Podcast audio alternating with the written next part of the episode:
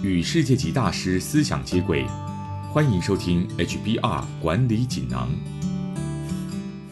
你好，我是这个单元的转述师周振宇。今天要跟你谈的主题是用好故事带动领导力。内容摘自二零二一年四月号《哈佛商业评论》全球繁体中文版。有一个大型企业的领导人凯文，试着在组织推行 OKR 架构，也就是目标 （Objective）。与关键结果 （Key Results），团队呢先讨论出一个大的目标，不以奖惩评鉴为核心，强调团队自主性以达成关键成果。为了激励员工配合，凯文采用一个口号：“这是我们全新的目标。”没想到大部分员工都不买账。凯文哪里做错了呢？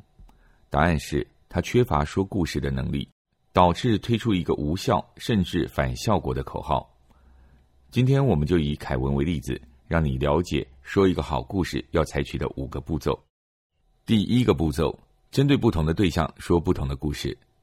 凯文犯的第一个错误就是假设他旗下的所有员工都对同一句口号有共鸣。事实上，凯文应该针对不同群体的不同疑惑，提供不同的故事，撰写不同的文案。需要注意的是，要避免使用陈腔滥调，那只会让对方觉得没有诚意。第二个步骤，将你的故事情境化。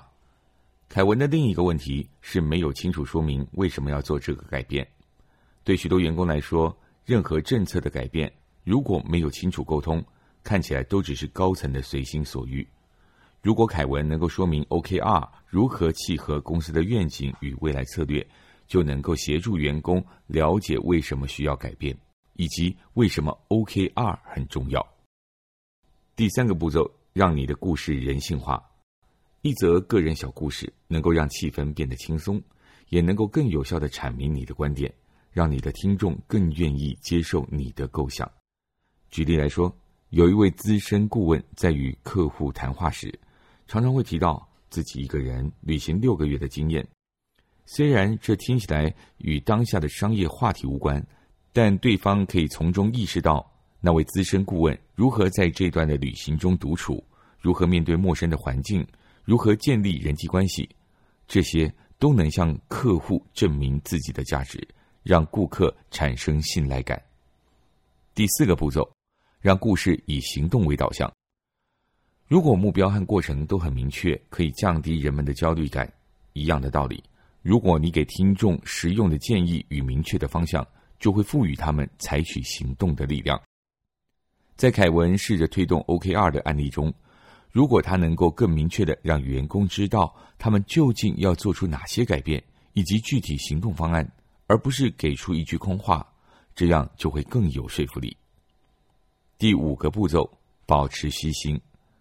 所谓的虚心，不只是在失败的时候坦诚错误，更要展现成长与学习的能力。你之所以能够获得信任，正是因为你没有声称自己无所不知，而是愿意学习。并且适时调整做法。最能与对方建立紧密连结的方法，就是承认自己需要仰赖对方。凯文在宣布推动 OKR 时，可以展现这种虚怀若谷的态度，向同仁们表示需要大家提供宝贵的建议与支持，来确保这次的行动可以成功。如何表述你的愿景，并且取得他人的信任，这一点很重要。即便是最好的构想。如果缺乏一个好的说法，也会扼杀执行的可能性。优秀的领袖也是擅长说故事的人，他可以向他的听众与追随者展现充满希望的概念。如果故事说得好，将会对你的团队、组织以及你的整个职涯带来意想不到的好处。以上摘自《哈佛商业评论》全球繁体中文版。说故事能力决定领导成败。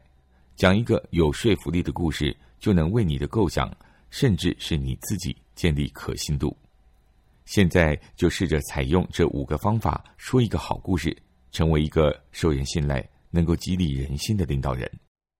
更多精彩内容，欢迎阅读《哈佛商业评论》全球繁体中文版。